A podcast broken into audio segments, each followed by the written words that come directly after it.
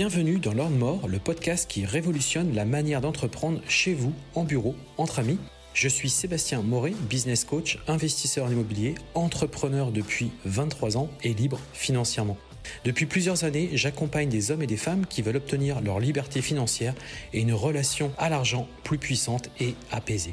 Chaque semaine, je partage un nouvel épisode dont l'ambition est de déclencher une prise de conscience à propos de l'entrepreneuriat, mais également de l'argent. Retrouvez-moi sur YouTube et Instagram pour découvrir des lives, mon actualité, mes formations et mes différents accompagnements.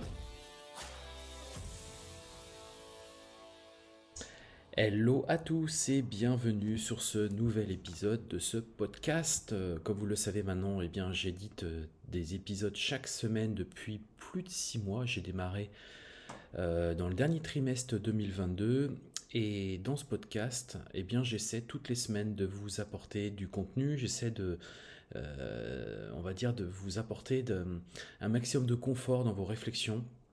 J'essaie vraiment de vous, de vous aider à avoir une meilleure euh, vision sur euh, l'argent, sur l'entrepreneuriat, sur la, bonne gestion financière de, ses finances, sur sa liberté aussi financière. Euh, j'essaie vraiment de vous apporter un œil le plus ouvert possible pour vous aider justement à, avoir une meilleure vision et être plus décomplexé aussi sur votre relation par rapport à l'argent. alors qui je suis? Moi je suis Sébastien, hein. je, suis, je suis entrepreneur et euh, business coach et euh, au quotidien, euh, c'est vrai que bah, j'ai entrepris de nombreuses activités depuis maintenant pas mal d'années puisque je vais, je, vais, fêter mes 47 ans dans, quelques mois. j'ai commencé ma première entreprise à 23 ans et j'ai eu un parcours bah, avec des hauts, avec des bas, les montagnes russes. on va dire. Donc c'est vrai que c'est toujours des, c'est très enrichissant à titre personnel, mais c'est aussi des grosses émotions. Euh, des grosses charges et euh, il faut être capable de, les, de, les, encaisser, mais c'est ce qui donne aussi de la richesse à ce que je fais au quotidien. Et ce que j'ai appris, c'est euh, ma vision par rapport à l'entrepreneuriat, mais aussi par rapport à la gestion de mes finances. puisque moi j'ai connu une période de ma vie où j'étais, quand j'étais jeune, en fait, j'étais complètement grisé par rapport à l'argent. Et, et le truc, c'est que ça m'a amené à faire des erreurs. Euh, des grosses erreurs et qui d'ailleurs m'ont emmené euh, dans le fond, vers le bas. Et euh, ce que j'espère aujourd'hui, c'est que cet épisode va vous éviter ce genre d'erreurs et va vous permettre d'avoir la tête beaucoup plus claire, vous soyez beaucoup plus clair dans votre tête et que vous preniez des décisions, on va dire, réfléchies, mûries, et pas des décisions trop hâtives. Donc aujourd'hui, je voudrais vraiment dans cet épisode parler de la psychologie de l'argent. Et je voudrais surtout m'appuyer sur, sur un livre qui a été édité par Morgan Housel. Je vous invite à bah, l'écouter, enfin je vous invite à, le lire surtout. Euh, et euh, c'est un livre qui est très enrichissant et euh, j'aurais vraiment bah, qu'on en reparle ce matin et j'aurais justement qu'on aborde les différents points qui ont été soulevés sur ce livre qui, je trouve résume bien finalement le, bah, la vie, la psychologie de l'argent au quotidien, des choses importantes à savoir. Alors tout d'abord, Premier aspect, euh, première notion, savoir que l'on ne sait rien ou pas grand-chose. Donc, ce qui, en règle générale, on fonctionne tout le temps par rapport à nos expériences de vie, euh, par rapport à ce qu'on a fait. Euh, donc, c'est vrai que plus on est jeune, plus on a tendance malheureusement à, bah, faire des erreurs parce qu'on n'a pas une expérience de malade. Au contraire, plus on avance dans le temps, plus on est mûr et, surtout si on a, fait des choses durant notre vie passée, bah forcément on a beaucoup plus de recul et nos expériences sont tellement enrichissantes que là, pour le coup, on est beaucoup plus avisé. Mais ce qu'il faut comprendre, c'est que bah, généralement, on a quand même un aperçu qui est assez limité de ce qui est réellement possible. Et donc, ce qui en résulte, hein, c'est que bah, il est essentiel de remettre en question nos connaissances et ne pas penser que ce qui est acquis est immuable. Euh, et là, on rejoint en fait une notion et un effet qu'on appelle le, Dunning-Kruger, c'est l'effet de confiance. En fait, c'est un biais, cognitif hein, qui explique que les moins qualifiés surestiment leurs compétences. Euh, il est très fréquent que bah, ceux qui euh, en fait euh, ne savent pas grand chose ou du moins n'en ont pas suffisamment d'informations se surestiment et se considèrent plus forts que les autres parce qu'en fait ils, restent dans, leur, dans leurs acquis et ils restent dans leur, expérience qui est très limitée et en fait ils les remettent pas en question. Et donc ils considèrent que bah, les informations qu'ils ont, ce qu'ils savent faire, bah, finalement ils savent bien le faire et que donc du coup bah, ils sont indétrônables. Et c'est ce, on va dire cet effet de surconfiance, moi je l'ai vécu à un moment donné de ma vie où j'avais l'impression que finalement rien ne pouvait m'arriver. Euh, que j'avais entrepris. J'avais une entreprise qui était très florissante, je gagnais de l'argent, euh, je gagnais très bien ma vie, j'avais fait une première revente d'entreprise. Et euh, du coup, j'étais dans un effet de surconfiance, justement, où je, considérais que, que, tout était OK.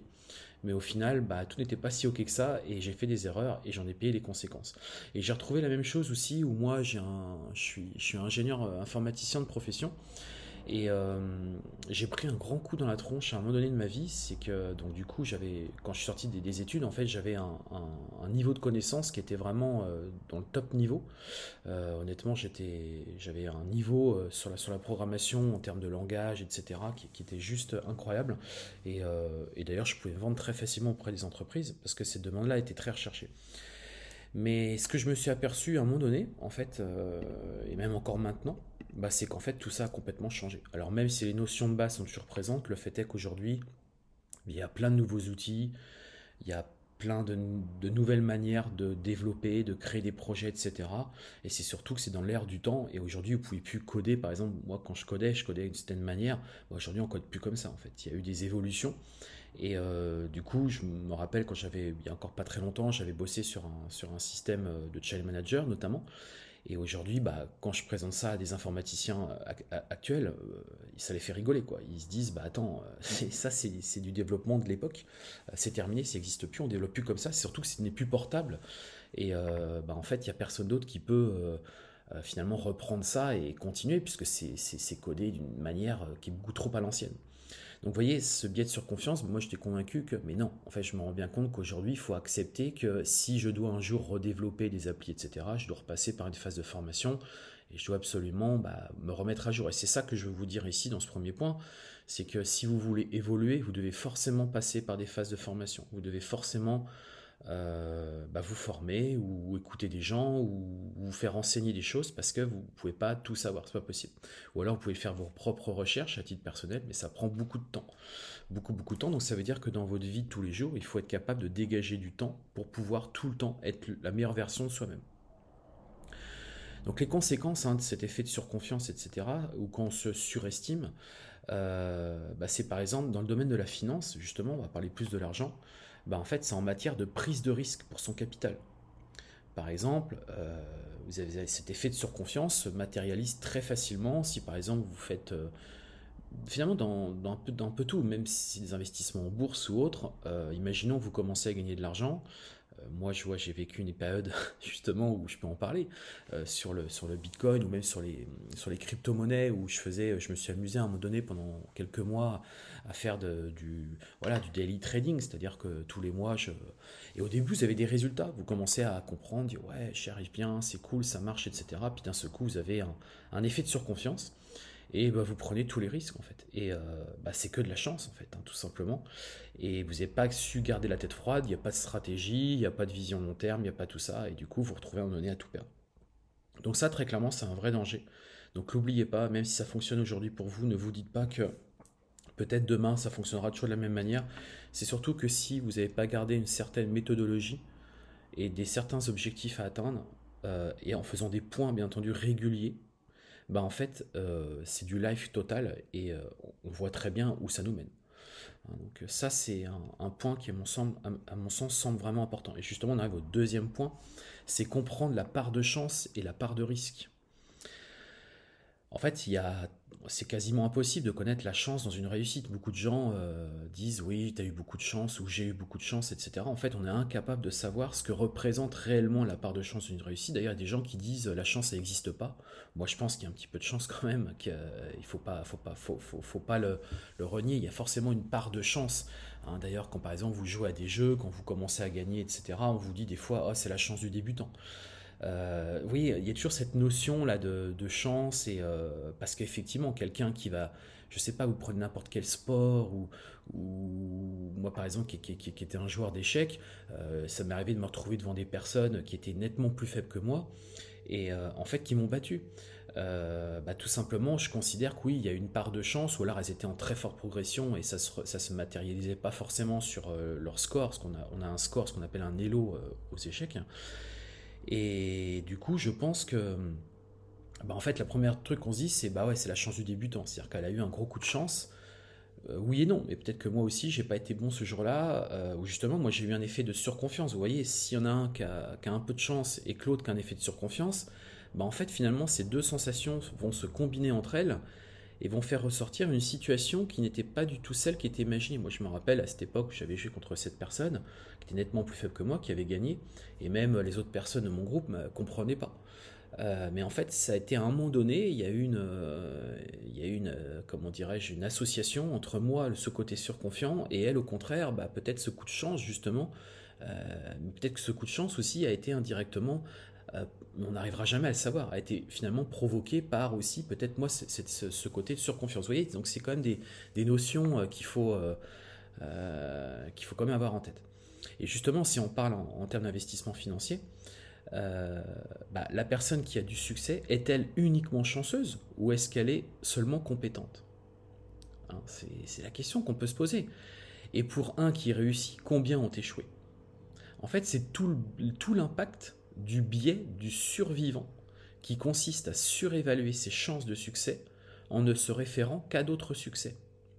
C'est-à-dire que, euh, vu qu'on a eu des précédents succès, bah, en fait on part du principe qu'on va en avoir encore. Le problème de ça, c'est qu'en fait on a omis tous les autres cas qui ont échoué et qui sont passés sous silence, parce que notre cerveau, naturellement, très souvent, ne retient que les réussites ne retient pas les échecs. Il considère que les échecs, il est pas sous silence. C'est-à-dire que euh, instinctivement, vous dites, ouais, ça, dans votre tête, en fait, c'est même inconscient. C'est-à-dire vous en rendez même pas compte. Vous avez passé sous silence. Mais finalement, il aurait été important de faire un focus justement sur cet échec.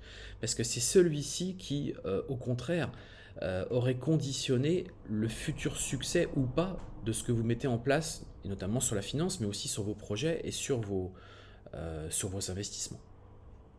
On arrive au troisième point, c'est investir en respectant des objectifs. J'en ai déjà parlé juste un tout petit peu avant, mais justement, on va éclaircir ça un peu plus ici.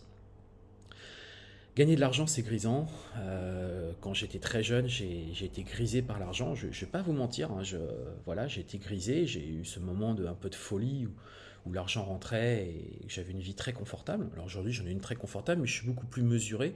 C'est surtout que j'anticipe beaucoup plus l'avenir et que je me dis que peut-être que demain, tout va s'arrêter et que ça sera fini. Alors, faut pas tomber dans cet excès non plus, parce que sinon, on n'est jamais bien dans sa vie.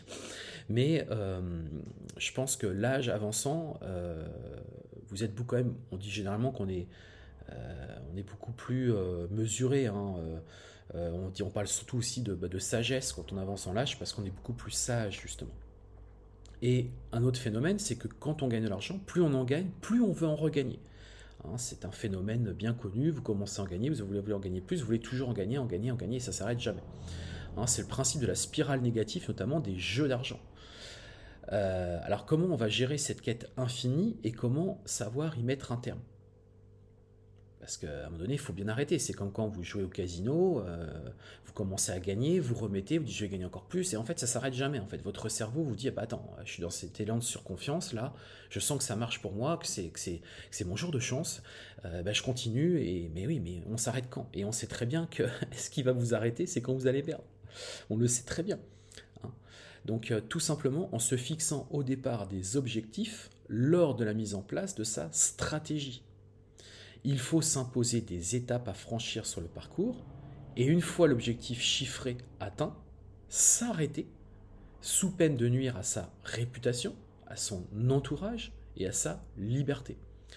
Par exemple, en bourse, l'idéal, c'est de ne pas être justement se dire je vais gagner encore plus, je vais gagner encore plus. Vous peut-être mieux à un moment donné vendre, sortir de sa position qui est par exemple gagnante et se dire j'empoche ma plus-value, mais ne pas forcément regarder ce qui va se passer par la suite, parce que sinon vous allez vous dire ma main, j'aurais dû continuer. Et du coup, la fois suivante, sur peut-être une autre position, vous allez avoir cet excès de confiance, vous dire non, non, non, non, là cette fois-ci je sors pas, je laisse encore pousser plus loin. En fait, c'est à vous dès le départ de fixer l'objectif sur ce que vous voulez faire. Pareil dans l'immobilier, si vous achetez des appartements, c'est fixez-vous des objectifs parce qu'à un moment donné, ou c'est comme moi par exemple qui fait de la sous-location ou autre, à un moment donné, ben, je me suis rendu compte que je brassais du vent, c'est-à-dire que j'avais de plus en plus d'appartements, mais au final, bah, il y en avait certains qui généraient pas grand-chose. Donc ça, ça, fait beau, ça fait bien, j'ai X appartements, ouais, enfin, est-ce qu'il y en a qui gagnent réellement de l'argent? Est-ce que je ferais pas mieux d'en avoir moins? Mais ceux que j'ai rapportent vraiment. Et en fait, c'est parce que l'objectif n'a pas été chiffré il n'y a pas eu d'objectif réellement qui a été fixé au départ. C'était en gros, euh, plus j'en ai, plus j'en prends. Et là, on est vraiment dans cette logique de euh, plus je gagne, plus j'en veux. En fait, c'est, ça s'arrête jamais.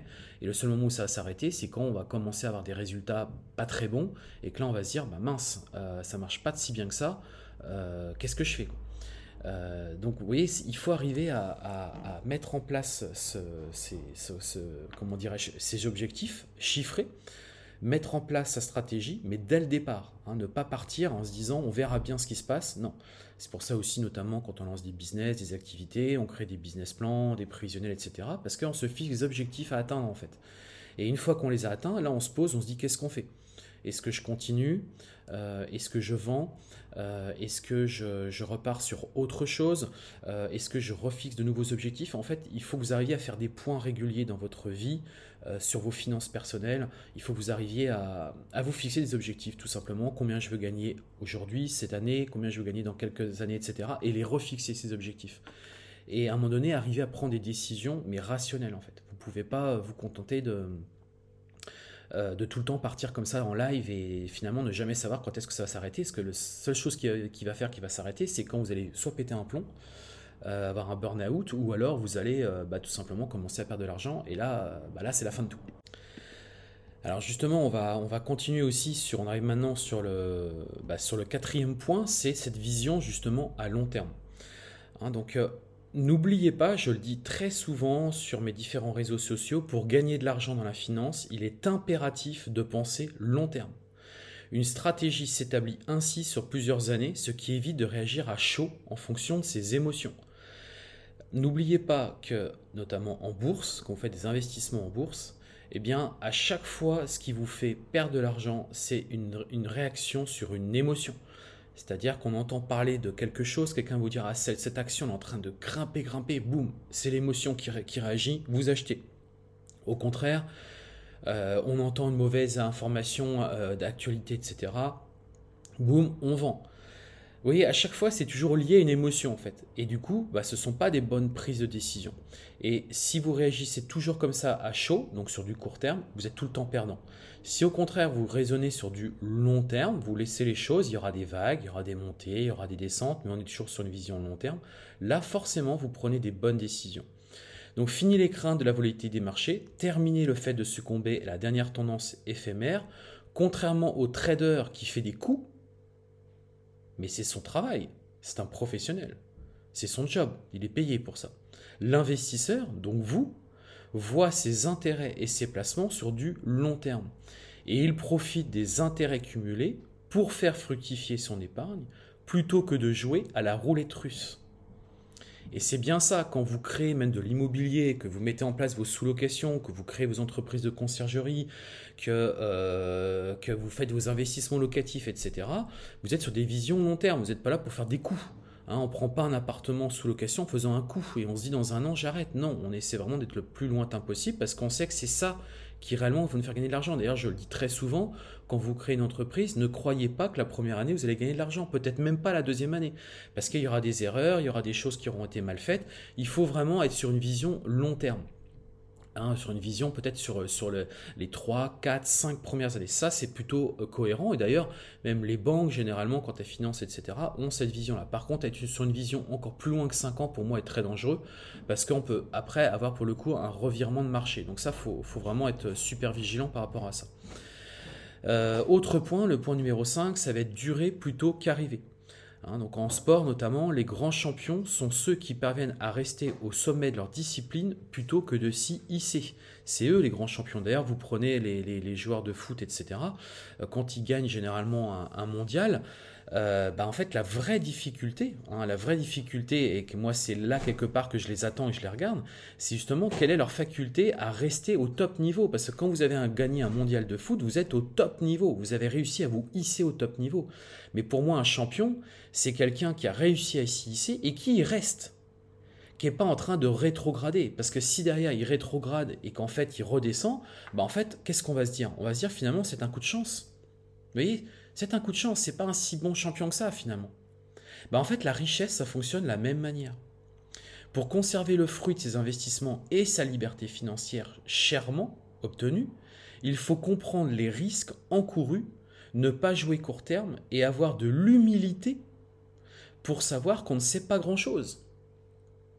L'auteur prend ici, donc dans ce livre, l'exemple de Warren Buffett qui a su, malgré les péripéties économiques et les crises financières, ne jamais paniquer et s'adapter constamment. Il a été humble notamment, il n'a jamais fanfaronné sur sa fortune, etc. Il fait ce qu'il a à faire parce qu'il considère que peut-être aussi, bah, on ne sait pas trop ce qui va se passer, que même lui, il reconnaît, il ne sait pas le futur, il ne sait pas. Mais il se tient, lui, à ses convictions. Vous comprenez en fait cette logique. Hein, c'est euh, euh, on, est là pour durer dans le temps plutôt que d'être arriviste et euh, finalement faire des petits coups. On n'est pas là pour ça, nous. On n'est pas pour faire du court terme. On est là dans une vision d'investisseur.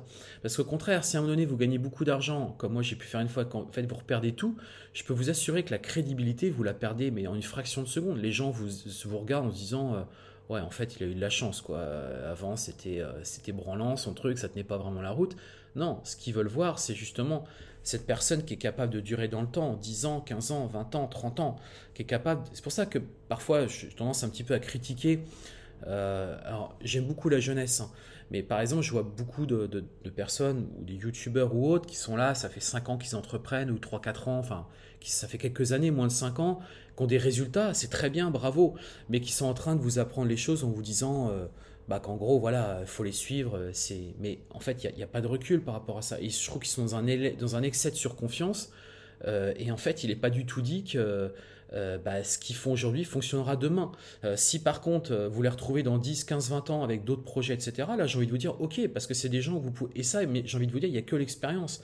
Alors, les jeunes, c'est très bien, parce que ça donne des impulsions, ça fait comprendre aussi aux jeunes que bah, tout est possible. Si un jeune y est arrivé, on se dit, un autre jeune va dire, bah, moi aussi je peux y arriver. Contrairement à si c'est quelqu'un de plus vieux comme moi, euh, qui va expliquer ce que je fais à quelqu'un de plus jeune, il va se dire, euh, ouais, enfin, s'il faut que j'attende son âge pour voir ça, ça, ça me fait un peu chier. Vous voyez, il y a cette notion de, euh, c'est quand même assez lointain, quoi. Alors que quand c'est un jeune qui vous le dit, bah, déjà vous vous projetez parce que c'est un jeune comme vous. Alors qu'au contraire, euh, bah, quand vous voyez quelqu'un de plus vieux, vous dites bah oui, mais enfin c'est parce que aussi il a, euh, voilà, il a su capitaliser avec le temps et qu'il en est là. Et en fait, on est tous pareils, on veut des résultats rapides. Et quand on est jeune, on veut absolument un résultat le plus rapide. On arrive au sixième point, l'argent n'achète pas le bonheur. Hein. cette phrase sans cesse rabâchée, euh, bah, l'auteur la contourne en précisant que l'argent achète une composante du bonheur, à savoir la liberté. Hein.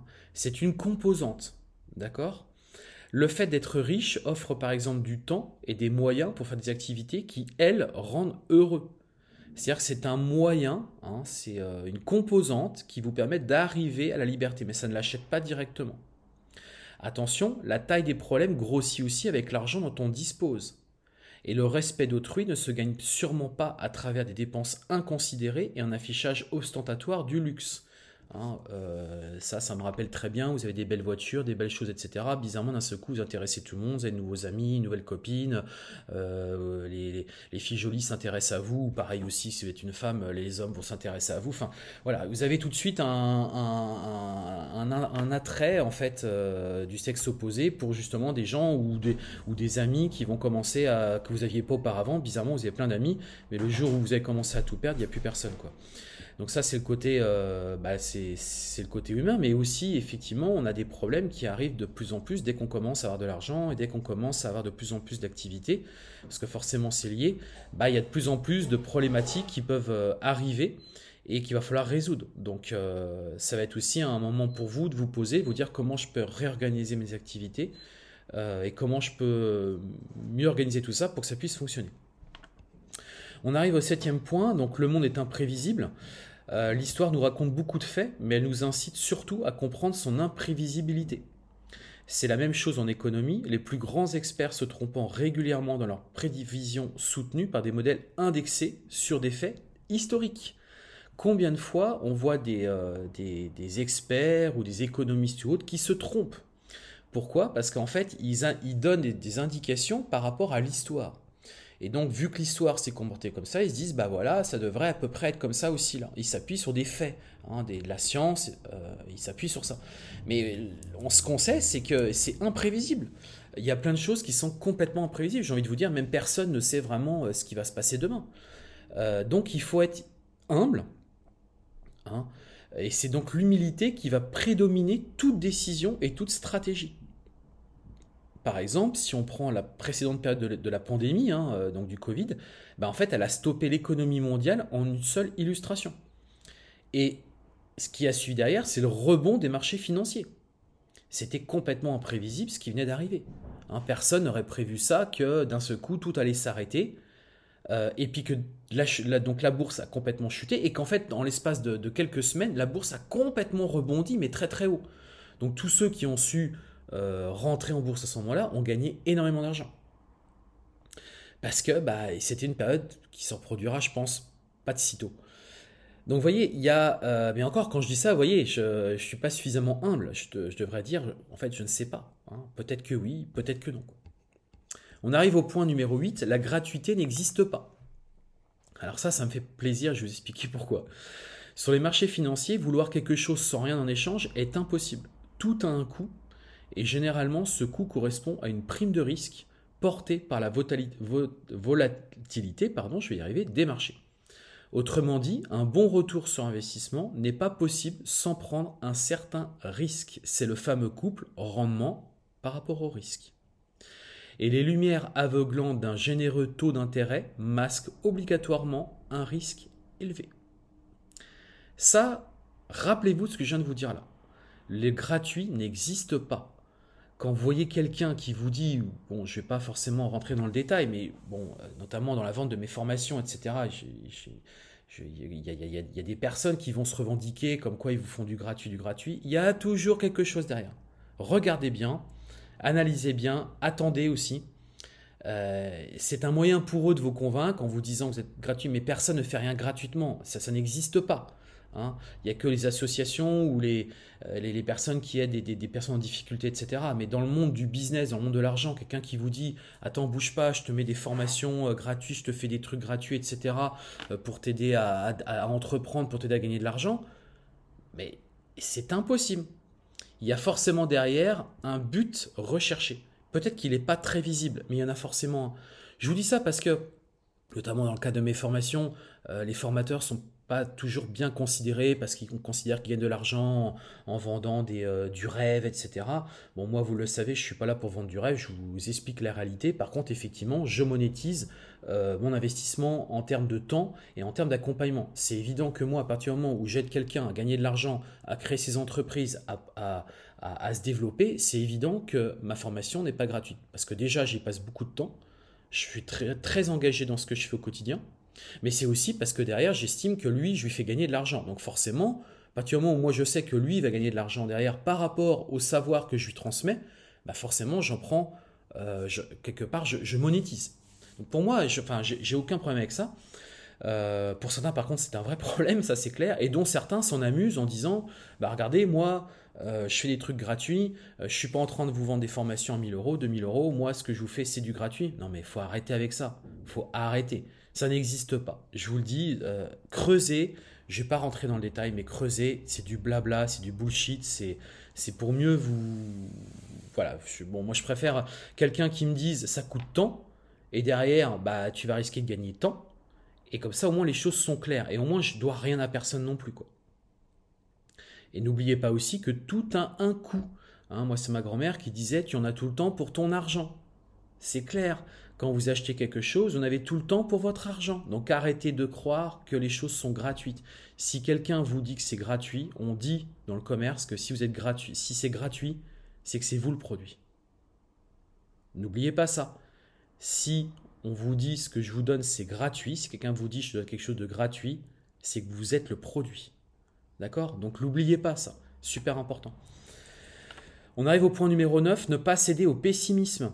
L'auteur nous rappelle que les gens écoutent plus facilement le pessimisme que l'optimiste. C'est vrai que vous regardez notamment les actualités, c'est tout le temps la même chose en fait, tout le temps des choses pessimistes, pessimistes, parce que c'est ce qui fait vendre. Euh, même quand moi je fais des vidéos sur YouTube et que je suis dans un truc, attention, c'est la fin et tout ça, ça va cliquer, ça va regarder. Alors qu'au contraire, je vous dis, ouais, j'ai trouvé la méthode révolutionnaire machin, ça va moins cliquer en fait. C'est comme ça. Donc il suffit de voir que dans une journée, nous retiendrons toujours plus l'événement négatif ayant eu lieu que tous les événements positifs qui se sont aussi produits. Les investisseurs sont donc plus enclins à suivre les mauvaises augures et agir en conséquence, ce qui a un effet de prophétie auto-réalisatrice. Ce que je veux dire par là, c'est que les mauvaises nouvelles, on vous dit l'action machin, elle est en train de, se dégringoler, ou l'immobilier c'est en train de dégringoler, naturellement vous allez retenir ça, et donc vous allez prendre des décisions en conséquence de ça, parce qu'on vous a dit que ça dégringole. Mais on a oublié de vous dire que bah, peut-être dans l'immobilier, euh, voilà, il y a une plus-value latente sur 10 ans, euh, qu'il y a... Euh, vous voyez, en fait, il faut tout le temps mettre le pour et le contre, il faut tout le temps un petit peu peser tout ça. donc le pessimisme, euh, va vous faire prendre, vous donne une émotion, et cette émotion va vous faire prendre une, action immédiate qui ne sera pas suffisamment réfléchie. Et ça, malheureusement, bah, c'est un biais cognitif qui va vous, éviter, qui va vous empêcher euh, bah, d'être le plus, euh, le plus pragmatique, on va dire, sur, sur, votre, sur, sur, sur, vos, sur vos projets. Et on arrive au dernier point qui est le savoir économiser. Hein, donc savoir se constituer une épargne dépend surtout de votre taux d'économie, bien plus que de vos revenus et de leur rendement. Beaucoup de personnes euh, se disent je vais me constituer une épargne grâce à parce que je viens de me créer un actif, je viens de faire de la sous-location, je viens de faire un investissement, ce que j'ai gagné. Non. En fait, la vraie truc, c'est que on commence à épargner quand on fait des économies. Et après, effectivement, on peut avoir un levier, on peut avoir un, effet supplémentaire qui vient alimenter ça de manière plus importante. Mais le vrai job, le vrai travail, euh, pour vraiment mettre en place cette machine, il faut déjà que vous acceptiez de faire des économies et commencer à faire cette, euh, cette, cette, épargne, qui ensuite pourra être alimentée par autre chose. En effet, les gens qui gagnent beaucoup d'argent ont tendance naturellement à augmenter leur niveau de vie.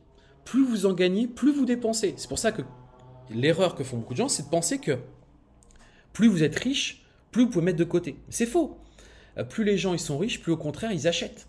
Et ils sont même, même plus endettés que vous. Mais vraiment. Donc ça, c'est une véritable erreur. C'est ainsi qu'en cas de contre-coup, ils se trouvent en grande difficulté, bah oui, parce qu'ils dépensent tellement, ils ont tellement de, prêts, etc. C'est-à-dire que vous les voyez avec des belles voitures, euh, grandes vies, grandes maisons, etc. Mais ce que vous ne savez pas, c'est qu'il y a des gros prêts. Et si un jour tout devait s'arrêter parce qu'ils perdent leur travail ou parce qu'il y a une grosse difficulté, en fait, c'est des gens qui vont tomber en faillite beaucoup plus rapidement que vous. Donc, il faut économiser le surplus, même si l'épargnant dispose d'une liberté financière confortable. Mieux vaut prévenir que guérir, que guérir pardon, comme le dit l'adage hein, que vous devez bien connaître. Donc très important, n'oubliez pas que pour savoir économiser, c'est déjà analyser sa situation et on peut même le faire même avec des petites économies. Ça montre justement cette capacité que vous avez à épargner. D'ailleurs, les banques regardent beaucoup ça.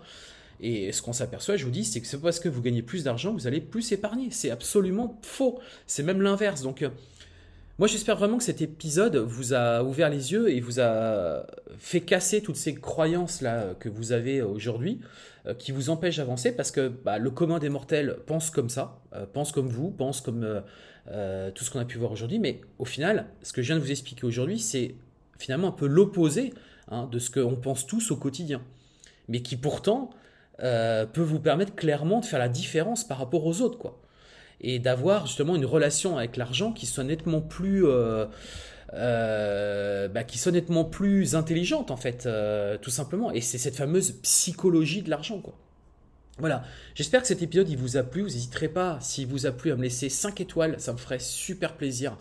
N'hésitez pas à noter, laisser 5 étoiles. Moi, c'est ce qui me permet de, bah, voilà, de, continuer cette aventure avec vous.